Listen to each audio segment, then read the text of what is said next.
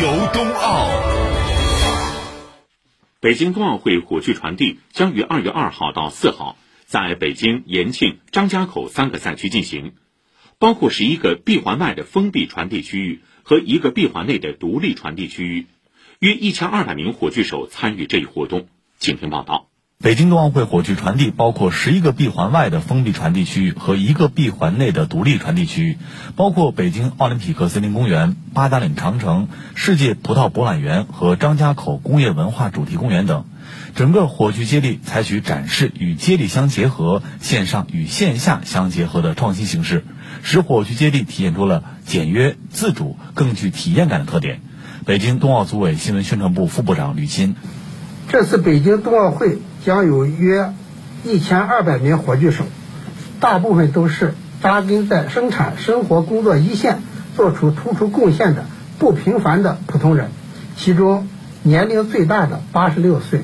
最小的十四岁。北京冬奥组委火炬传递专项团队运行副主任杨海滨在闭环外通过视频方式参与了本次发布会。我们将火炬接力和仪式活动安排在。安全可控的封闭场地内来进行。北京冬奥会开幕当天将进行闭环内的传递，路线安排在毗邻鸟巢和水立方的奥林匹克森林公园内，距离共计五点一公里，平均每棒火炬手传递约一百一十米。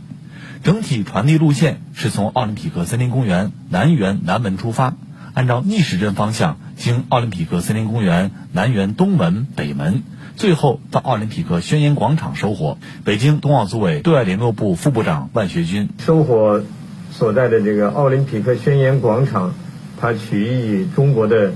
传统文化当中的天圆地方的理念。这个广场外形呈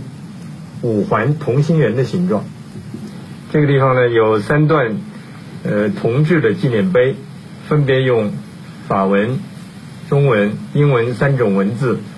撰写了奥林匹克宣言。当天除了闭环火炬传递之外，还有颐和园和大运河森林公园两场火炬传递。北京冬奥组委火炬传递专项团队运行副主任杨海滨：颐和园是华夏园囿的典范，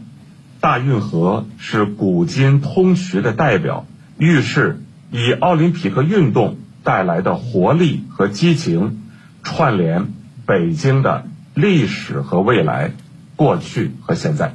既是奥林匹克带给中国的礼物，也是我们对奥林匹克的馈赠。有澳大利亚记者问到：多届奥运会火炬传递过程中都出现了不和谐甚至是抵制行为，对此，北京冬奥火炬传递如何应对？北京冬奥组委新发言人赵卫东表示：火炬传递有着周密的安排。火炬传递是奥运会的一项重要的活动。我们向来呢反对体育政治化，在这样一个重要的活动上，我们大家应该聚焦于赛事，专注于运动本身，应该把目光都聚焦到奥运会本身上面来，用我们的奥运之火映照希望之光。以上由北京冬奥会特派记者刘亚东报道。